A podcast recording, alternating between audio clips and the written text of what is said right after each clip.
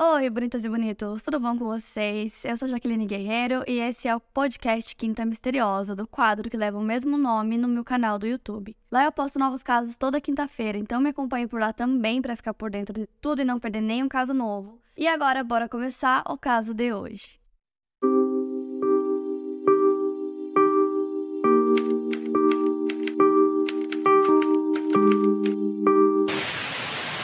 Brian Hilde Paulsdatter Stratt nasceu em 11 de novembro de 1859 na cidade de Selbu, Noruega. Seus pais eram Paul Pedersen Storset e Berit Oldstatter. Brian Hilde era a mais nova de oito filhos e a família vivia em uma fazenda localizada em Innbygda, que fica a 60 quilômetros a sudeste de Trondheim, maior cidade do centro da Noruega. O Paul trabalhava como pedreiro, então a família nunca teve muito dinheiro. A partir dos 14 anos, Brian Hilde trabalhou em fazendas vizinhas, ordenhando e pastoreando gado para economizar dinheiro para a passagem para os Estados Unidos. A história sobre sua infância e adolescência não é completamente verificada, mas a história comum que se sabe é que no ano de 1877 ela estava grávida aos 18 anos. Naquele ano, ela teria participado de um baile country e um homem a atacou no local. Ele teria chutado sua barriga, fazendo com que ela perdesse o bebê. O homem que a agrediu era de origem rica e nunca foi processado pela polícia norueguesa. As pessoas que a conheciam dizem que esse episódio mudou completamente quem ela era. Pouco depois, o homem que a atacou morreu de câncer no estômago. No ano seguinte, ela começou a trabalhar em uma grande fazenda de uma família rica e trabalhou lá por três anos. Pensando em mudar de vida, ela emigrou para os Estados Unidos em 1881, quando ela tinha por volta de 22 anos de idade, buscando a riqueza. Ela seguiu o exemplo da sua irmã Nellie Larson, que já havia feito isso anteriormente. A Nellie se casou com um homem chamado John Larson em Chicago, Illinois. Quando ela passou pela imigração em Castle Garden, na cidade de Nova York, ela mudou seu nome para Belly e viajou para se juntar à sua irmã Nellie em Chicago. E logo que ela chegou, passou a trabalhar como empregada doméstica. Até que ela pudesse se sustentar, ela morou com a irmã e o cunhado em uma comunidade nórdica, onde eles eram muito unidos e se apegavam bastante uns aos outros devido à origem em comum. Nessa época, ela conheceu um guarda de lojas de departamento chamado Mads Ditlev Anton Sorenson. Ele era também um imigrante vindo de Drammen, na Noruega. Mads era um homem conservador e estava ansioso para construir uma família. O relacionamento dos dois acabou dando certo e eles se casaram em 1894. Dois anos depois, eles abriram uma confeitaria juntos em Chicago, mas o negócio acabou falindo e no ano seguinte a loja pegou fogo de maneira misteriosa. O casal cobrou o seguro pelo incêndio e com esse dinheiro eles compraram uma casa. A questão dos filhos de Mads e Belly é controversa entre pesquisadores, porque uns dizem que eles não conseguiram ter filhos juntos e adotaram, já outros pesquisadores apontam que a Belly foi mãe em seu primeiro casamento. No caso de pesquisadores que afirmam que ela teve filhos, seriam quatro: Caroline, Axel, Myrtle e Lucy. Os mais velhos, Caroline e Axel, teriam morrido na infância ainda bebês de colite aguda, uma inflamação no cólon que corresponde à maior porção do intestino grosso. Essa inflamação causa dor abdominal, dentre alguns outros sintomas, como náuseas, febre e diarreia. As mais novas, Myrtle e Lucy, permaneceram vivas e não contraíram a doença. As duas crianças tinham seguro de vida e a família recebeu dinheiro posteriormente às suas mortes. As crianças teriam sido enterradas na porção do terreno da família no cemitério de Forest Home. Segundo os registros históricos, além dos quatro filhos, o casal teria adotado uma menina de 10 anos, identificada como Morgan Couch, mas que posteriormente seria conhecida como Ginny Olsen. A vida da família estava correndo normalmente até que no dia 30 de julho de 1900 o Mads faleceu. Por coincidência ou não, era esse o dia em que suas duas apólices de seguro de vida se sobrepunham. Era o último dia de uma de suas apólices e o primeiro dia da outra. Ou seja, caso ele morresse nesse dia, não apenas um, mas dois seguros de vida seriam pagos à sua família. O primeiro médico que o atendeu naquele dia achava que ele tinha sido envenenado com estricnina, que é altamente tóxico e antigamente utilizado para matar ratos. No entanto, o médico que cuidava da família estava tratando Mads há um tempo, porque o coração dele estaria dilatado, e concluiu que sua morte foi, na verdade, resultado de uma insuficiência cardíaca, mesmo que ele aparentemente tivesse uma hemorragia cerebral. Como sua morte não foi considerada suspeita, a autópsia do seu corpo foi considerada desnecessária. A Belle revelou ao médico que ela teria dado ao marido alguns pós-medicinais para tentar ajudá-la a se sentir melhor. Então o funeral do Mads acontece e no dia seguinte a Belle já estava indo atrás para conseguir o dinheiro dos dois seguros de vida e isso acabou chamando muita atenção né, dos familiares deles, porque eles acharam a atitude dela muito estranha. Começaram, inclusive, já a duvidar que ela tivesse envenenado ele justamente para conseguir pegar o dinheiro do seguro. Um inquérito teria sido ordenado depois disso, mas não se sabe se realmente fizeram a exumação do corpo ou não. De qualquer forma, ela conseguiu receber o dinheiro dos dois seguros, como eu expliquei para vocês, eram dois, então ela recebeu o total de 8.500 dólares, o que hoje seria em torno de 300, mais de 310 mil dólares. Com o dinheiro do seguro, ela comprou uma fazenda nos arredores de Laporte, Indiana. No local haviam muitos imigrantes nórdicos que o Mads conhecia, inclusive era o local que ele planejava ir quando ele se aposentasse. Já no ano seguinte, em 1901, ela compra outra propriedade, ela compra uma casa, e aí o barco e as carruagens que estavam na casa foram queimados e ela comprou essa casa porque ela queria investir o dinheiro dela de alguma forma. Já a casa de fazenda que ela morava com as suas três filhas era uma casa bem grande, tinha seis quartos, uma sala bem espaçosa, uma cozinha ampla e um grande porão com vigas altas. E pouco antes de realizar sua mudança de Chicago para a fazenda, ela reencontrou um homem que ela já conhecia chamado Peter Gunness. O Peter era norueguês assim como ela e havia recentemente ficado viúvo e tinha duas filhas. Os dois começaram a se envolver e no dia 1 de abril de 1902 eles se casaram. Apenas uma semana depois, a filha pequena do Peter faleceu e a causa de sua morte não foi determinada. No momento em que isso aconteceu, ela estava sozinha em casa com a Belly. A tragédia entristeceu a família, mas com o tempo a tristeza passou, porque eles trabalhavam muito na fazenda e estavam prosperando, vendendo seu gado e suas colheitas. Em dezembro daquele mesmo ano, o Peter também faleceu devido ao que foi chamado de trágico acidente. A primeira versão da Belly para a morte do marido foi a de que ele estava pegando seus chinelos ao lado do fogão quando foi escaldado com salmoura. Mas posteriormente ela teria relatado que, na verdade, o que teria matado seu marido seria a queda de um pedaço de uma máquina de moer salsichas. A peça estava em cima de uma prateleira alta e, quando caiu, acertou o Peter na cabeça. No ano seguinte, o irmão do Peter, chamado Gust, foi buscar a filha mais velha dele para morar com ele em Wisconsin. O seguro de vida do Peter teria rendido a Belly um valor de cerca de 3 ou 4 mil dólares, que atualmente seria algo entre 109 mil a 149 mil dólares. Só que a morte do Peter gerou muitas suspeitas nos vizinhos, porque eles achavam a forma como ele teria morrido muito estranha. É, eles achavam que ele não seria uma pessoa tão desajeitada para morrer daquela forma. Inclusive, na época, o Peter administrava uma fazenda de porcos e ele também era um açougueiro experiente, então ele era bem conhecido na cidade por essas coisas. O legista do distrito acabou reavaliando a morte dele e ele considerou que ele tinha sido assassinado, mas nenhuma investigação foi aberta. Enquanto isso, a Jenny Olsen, que era a filha adotada do casal, contou para uma colega de classe que a mãe dela teria matado seu pai, que ela teria batido nele com um cutelo, que assim ele morreu e pediu para ela não contar para ninguém. Por conta desse comentário, a Jenny foi levada para testemunhar em frente ao júri do legista e ela negou ter dito essa frase. A Belly convenceu o legista de que ela era inocente, que não tinha feito nada daquilo, e ela não chegou a mencionar para ninguém, mas nessa época ela estava grávida. Seu filho Philip nasceu em maio de 1903 e três anos depois ela teria contado para os seus vizinhos que a sua filha adotiva, Jenny, tinha ido para um colégio luterano em Los Angeles, que era tipo uma escola de aperfeiçoamento, só que aí anos depois o corpo dela seria encontrado na propriedade. Até então, a Belle administrava a fazenda sozinha, até que em 1907 ela decidiu contratar alguém para ajudar, principalmente nas tarefas domésticas, então ela contrata um homem chamado Ray Lamfair.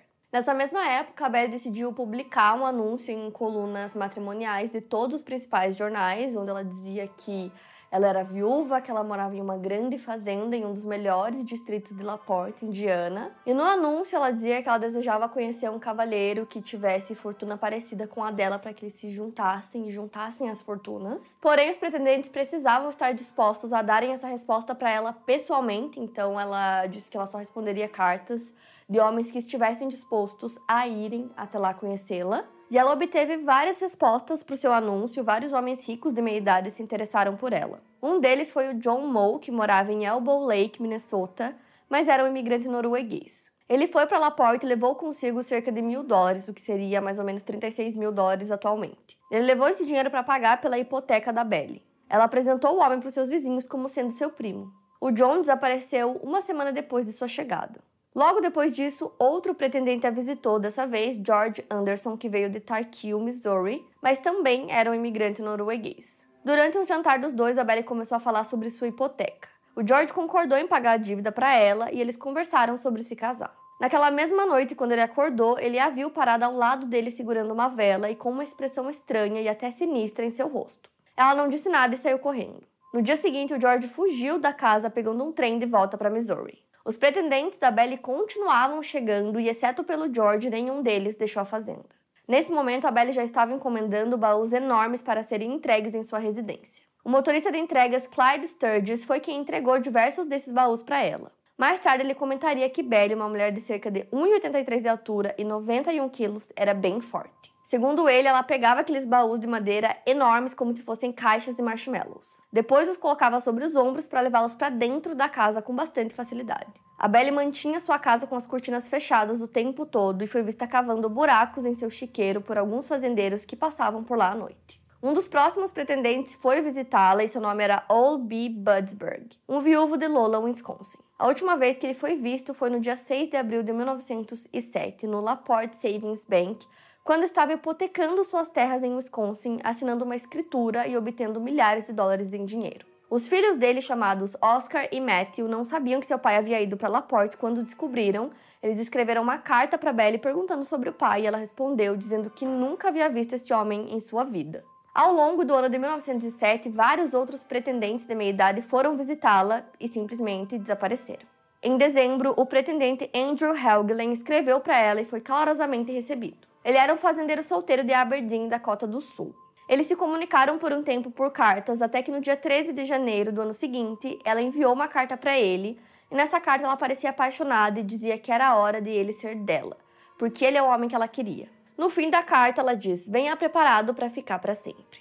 Em resposta a essa carta, ele voou para Laporte ainda em janeiro. Ele conseguiu um cheque de 2.900 dólares, o que atualmente seria mais de 100 mil dólares, que eram todas as suas economias retiradas do banco. Poucos dias depois da sua chegada, ele e a Belle foram até o banco, depositaram esse cheque e pouco tempo depois ele desapareceu. Mas a Belle apareceu novamente no banco para fazer um depósito de 500 dólares e depois ela voltou para fazer outro depósito de 700 dólares. E foi nessa mesma época que ela começou a ter alguns problemas com o seu funcionário Ray. O Ray estava completamente apaixonado por ela, ele fazia qualquer coisa que ela pedisse, por pior que fosse, para ele não importava, ele fazia tudo.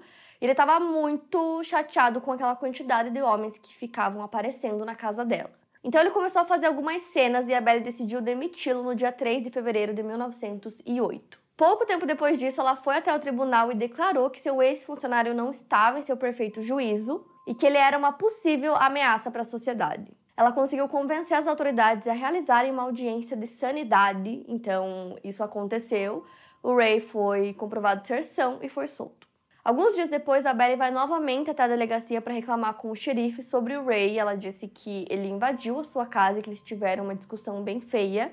Então, por conta disso, ele foi preso por invasão ao domicílio. Ela alegava que o Ray apresentava uma ameaça para sua família e pouco tempo depois ele foi solto e ele continuou indo até a casa dela, mas ela sempre o afastava.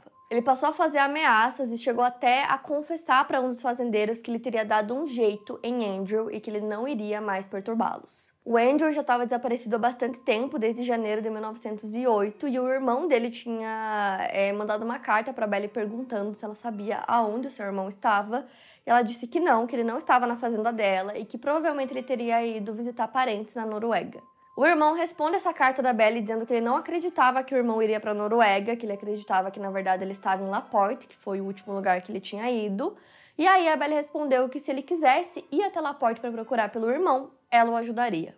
Mas ela também disse que se ele quisesse que ela estivesse efetivamente envolvida nessa busca pelo irmão dele, ele teria que pagar para ela uma quantia muito boa e que se ele fosse até lá ele teria que estar preparado para fazer isso, e ele só foi em maio. Para Belly, o Ray, né, o seu ex-empregado, representava um perigo, já que o Asley, que é o irmão do Andrew que estava desaparecido, estava fazendo muitas perguntas que poderiam condená-la. Então ela conversou com o um advogado dizendo que ela temia por sua vida e pela vida dos seus filhos, pedindo para que ele ajudasse a escrever um testamento. Segundo ela, o Ray já havia ameaçado incendiar sua casa e ela queria ter esse testamento para assegurar algo a seus filhos. O advogado redigiu o testamento no qual ela deixava todos os seus bens para os filhos. Dali, ela foi direto à polícia para contar sobre a conduta suspeita e ameaçadora de Raylan Fair. Mesmo ainda lidando com o Ray, ela precisava de um novo funcionário para ajudá-la com as tarefas da fazenda, então ela contratou um homem chamado Joe Maxson. No dia 28 de abril de 1908, o Joe acordou sentindo um forte cheiro de fumaça em seu quarto, que ficava no segundo andar da casa da Belly. O primeiro pensamento dele foi que a Belly poderia estar fazendo café da manhã por conta do cheiro de madeira queimada. Ele abriu a porta do corredor e percebeu que a casa estava em meio a chamas. O Joe gritou o nome da Belle e dos seus filhos, mas não obteve nenhuma resposta. Ele ficou preocupado porque sabia que todos estavam dormindo, mas com todo aquele fogo não havia muito que ele pudesse fazer. Então ele fechou a porta e pulou da janela do quarto, vestindo apenas uma cueca. Ele sobreviveu por muito pouco. Ele avistou dois vizinhos indo em sua direção com bicicletas, o jovem Mike Clifford e seu cunhado William Humphrey. Os homens tinham visto as chamas antes do amanhecer e imediatamente começaram a ajudar o Joe a tentar avisar quem estava dentro da casa, jogando tijolos na casa e tentando abrir a porta da frente. Infelizmente, nada surtiu efeito e as chamas continuaram. Todos os vizinhos se aproximaram do local gritando, tentando acordar quem estivesse dentro da casa, mas ninguém saiu. Um deles decidiu ir atrás da polícia. Quando o xerife do condado chegou com voluntários que trouxeram água para tentar apagar o fogo, já era tarde demais. Quatro corpos foram encontrados dentro da casa. Um deles era de uma mulher, mas não puderam identificá-lo imediatamente, pois estava sem a cabeça, a qual nunca foi encontrada. Os corpos das crianças estavam em suas camas. O xerife já tinha ouvido a Belly falar sobre as ameaças né, do Ray algumas vezes, então imediatamente ele foi falar com ele. Além disso, o advogado dela também apareceu para falar com o xerife sobre o testamento que ela tinha pedido para ele escrever e sobre as ameaças que ela estava passando. Ray não conseguiu fazer muito sobre sua defesa porque assim que o xerife chegou, a primeira coisa que ele disse foi: a viúva e as crianças conseguiram sair bem. Logo depois, ele foi informado sobre o incêndio e negou qualquer tipo de envolvimento. Ele disse que ele não estava nem perto da fazenda quando o incêndio aconteceu. Porém, um jovem chamado John se apresentou à polícia e ele disse que estava vigiando a casa da Belly quando ele viu o Ray saindo correndo pela estrada pouco antes da casa pegar fogo. O garoto disse que o Ray encontrou ele escondido nos arbustos e ameaçou matá-lo caso ele não saísse dali. Por conta disso, o Ray foi preso acusado de incêndio e assassinato. As ruínas da casa foram vasculhadas por muitas pessoas, por médicos, legistas, detetives, policiais, e o que mais preocupava as pessoas era o fato daquele corpo estar sem a cabeça. Um dos vizinhos se aproximou, observou o corpo e disse que aquele corpo não era da Belle, apesar de todo mundo acreditar que era ela. Além disso, outros dois vizinhos também observaram o corpo e disseram a mesma coisa. Dois amigos da Belle vieram de Chicago para olhar o corpo e para tentar fazer a identificação, e eles também disseram que aquele não era o corpo da Belle. As autoridades mediram o corpo e chegaram à conclusão que a mulher devia ter no máximo 1,70 de altura e no máximo 70 quilos. As pessoas que conheciam a Belle disseram que ela era bem mais alta que isso e pesava bem mais do que 70 quilos. Os fabricantes de vestidos que vendiam roupas para Belle também disseram que ela era mais alta do que aquele corpo. Os investigadores tiveram acesso a algumas roupas do tamanho da Belle, eles mediram com o corpo e viram que realmente aquele corpo não era dela. Além disso, um doutor examinou os órgãos internos daquele corpo e também enviou o conteúdo estomacal tanto daquele corpo quanto do corpo das crianças para serem analisados por um patologista em Chicago que relatou meses depois que os órgãos continham doses letais de estricnina. O dentista da Belle disse que se o crânio fosse recuperado ou pelo menos os dentes fossem recuperados, ele conseguiria dizer se o corpo era dela ou não. Motivados a encontrar esse crânio, as autoridades contrataram um ex-mineiro chamado Louis Schultz para peneirar os destroços com o objetivo de encontrar essa dentição. Em 19 de maio de 1908, foram encontrados dois dentes caninos humanos ainda presos a uma ponte dentária, ainda com suas raízes. Havia também dentes de porcelana e uma coroa de ouro entre eles o dentista da Betty identificou que ele havia feito aquele trabalho na dentição dela.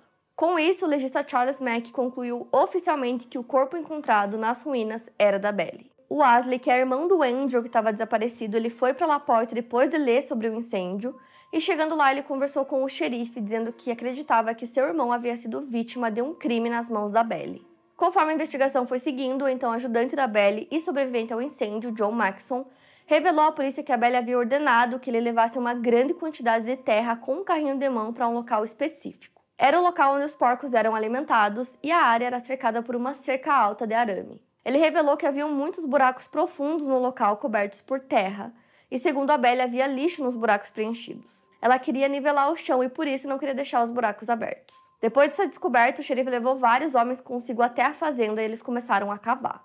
No dia 3 de maio de 1908, o corpo da Jenny Olson, a filha adotiva da Belly, que estava desaparecida desde setembro de 1906, foi desenterrado. Pequenos corpos de duas crianças não identificadas também foram desenterrados. Posteriormente, eles desenterraram o corpo do Andrew, que estava despedaçado, separado em sacos. Conforme os dias foram se passando, mais e mais corpos foram desenterrados. Logo, as notícias sobre as descobertas na fazenda se espalharam e os jornais americanos se referiam a Belly por alguns apelidos, como Viúva Negra, o Inferno Belly, a Ogra Indiana e Senhora do Castelo da Morte. A fazenda dela foi descrita como a Fazenda do Terror e o Jardim da Morte. Vários curiosos foram até Laporte e o caso se tornou uma espécie de atração local e também nacional. Entre os corpos encontrados estava o do Ollie, que veio de Lola, Wisconsin, e estava desaparecido desde maio de 1907. Também encontraram o corpo de Thomas Lindbow, que em 1905 tinha saído de Chicago para trabalhar para Belly. Outro pretendente da Belly, chamado Henry Holt, também foi encontrado. Ele havia levado cerca de 1.500 dólares para ela e um relógio identificado como sendo dele foi encontrado junto a outro corpo.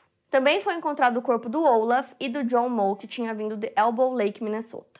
O relógio do John estava na posse de Raylan Fair. Eles também encontraram o corpo de um homem de 35 anos chamado Lind Bloom. Depois de ter desenterrado todos esses corpos, relatos de outras possíveis vítimas da Belly começaram a surgir.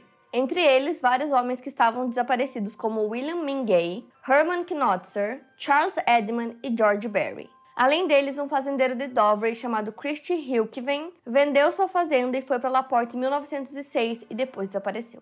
Então, assim, quando essas notícias correram, muitos homens que estavam desaparecidos começaram a ser ligados à Belle.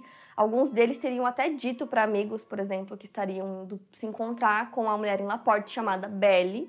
Então, ligava meio que diretamente a ela, enquanto outros é, a polícia não tinha certeza, mas que de alguma forma estavam na região e tinham desaparecido. E também na propriedade encontraram alguns objetos de alguns desses homens desaparecidos, como anéis e relógios, então acabavam ligando diretamente a Belly também. Mas nem todos eles foram até Laporte por interesse na Belly ou para se casar com ela, como era a maioria dos casos. Um deles foi para fazer negócios com ela, então ele disse para a esposa que ele iria fazer negócios com uma mulher muito rica em Laporte. Ele tinha levado consigo mil dólares de uma seguradora e também dinheiro de outros investidores. E depois disso ele desapareceu e aí em 1908 a esposa dele conseguiu fazer a identificação do crânio dele porque ele tinha três dentes faltando. A polícia conseguiu relacionar muitos casos de homens desaparecidos a Belly porque as histórias que eles contavam para os seus familiares e amigos eram todas praticamente a mesma. A maioria deles diziam que tinham conhecido uma viúva que era muito rica e que eles iriam para Laporte para conhecer essa viúva e se casar com ela. É, muitos desses homens vinham de vários lugares diferentes e aí isso poderia ter acontecido porque ela publicou nos jornais aquele anúncio, né? E não só nos jornais, nos principais jornais da região que ela morava, mas de vários outros lugares também.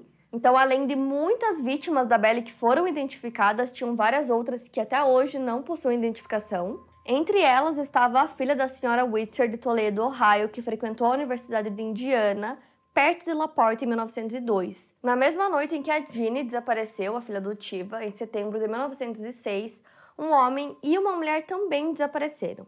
A Belle, ainda em vida, tentou relacionar os desaparecimentos e afirmou que eles eram professores de Los Angeles e que tinham levado a Jeanne para a Califórnia.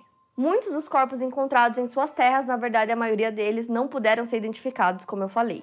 Na época, a polícia não tinha métodos muito avançados, então eles não conseguiram determinar com precisão o número exato de vítimas que podem ter sido desenterradas da fazenda. O número aproximado que eles revelaram era 12. Em 19 de maio de 1908, restos mortais de aproximadamente sete pessoas foram encontrados enterrados na parte destinada a indigentes do cemitério Pine Lake, em LaPorte. E aí, em 22 de maio, Ray foi julgado, ele negou suas acusações de incêndio criminoso e sua defesa se baseou no fato de que o corpo encontrado sem cabeça não era o da Belly. Poucos dias depois, em 29 de maio, foi realizado um leilão na propriedade com o objetivo de vender os objetos que sobraram do incêndio, e os compradores ofereciam um valor muito acima do que os objetos realmente valiam para poder adquiri-los. Por exemplo, uma pá que valia 60 centavos foi vendida por 2 dólares. Uma única pessoa comprou o cachorro, o pônei e a carroça, além de comprar a gata do celeiro e seus filhotes. E aí, o advogado de defesa do Ray trouxe evidências no julgamento, iniciado em 13 de novembro daquele ano, que contradiziam a identificação da ponte dentária feita pelo dentista que afirmava que era da Belly. Ele levou o testemunho de um joalheiro local que disse que, embora o ouro contido na ponte dentária tivesse superado o fogo e seguido intacto, o calor do incêndio derreteu o revestimento de ouro de vários outros relógios e outras joias. Os médicos locais replicaram as condições do incêndio, anexando uma peça semelhante de ponte dentária a um maxilar humano e colocando-a na forja de um ferreiro. Os dentes verdadeiros desmoronaram e se desintegraram.